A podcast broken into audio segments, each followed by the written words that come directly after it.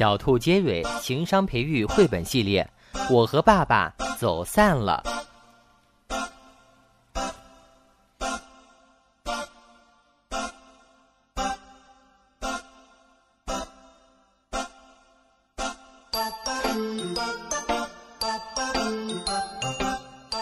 今天中午，爸爸带我乘地铁去观看每年一度的盛大的城市运动会。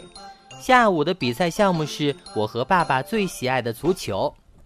列车很快就来了，我们一起挤进车厢。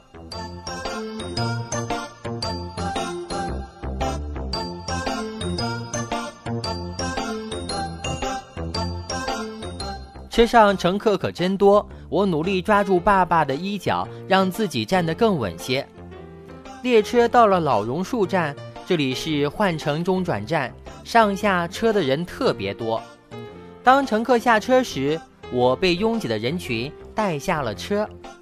当身边的大人慢慢散去时，我才发现爸爸没有和我一同下车。我大声喊：“爸爸，爸爸！”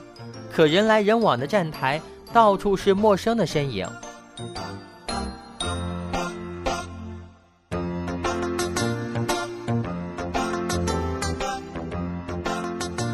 列车从我面前缓缓的开动，很快的飞驰而去。我独自待在站台上，急得哭了。我以前从来没有离开过家人。我无助的想着。是不是该坐下一趟车去追爸爸呢？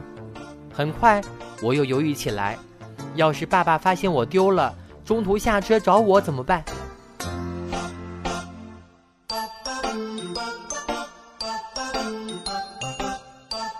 站台上虽然有许多行人，但我还是很害怕。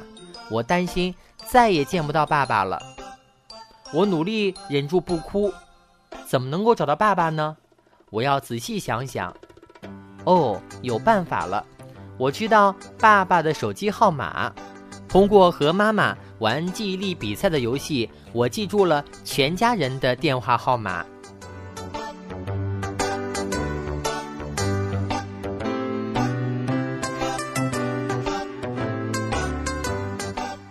找谁借手机呢？一位身材高大、满脸胡子的伯伯从我身边经过。我不太放心，没有开口。一对兄弟走过我的身旁，我还是不踏实，没有找他们来帮忙。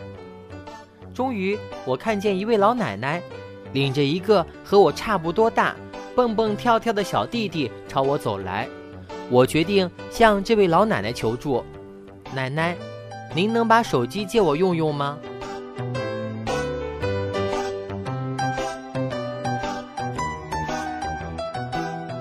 奶奶好奇地问我：“孩子，你借手机干什么用呢？”我告诉他：“我要给爸爸打电话，我找不到他了。”我拨通了爸爸的电话：“爸爸，你在哪里？”杰瑞，你在哪里？通过听筒，我知道爸爸也正在为找不到我而着急呢。很快，爸爸坐回程的列车来接我了。他见到我，立刻冲上前，一把将我紧紧搂在怀里。使劲的亲我，爸爸的胡子好扎呀！老奶奶向爸爸夸我，这个孩子小小的年纪遇到这么大的事不慌张，还能自己想办法解决问题，很了不起呀！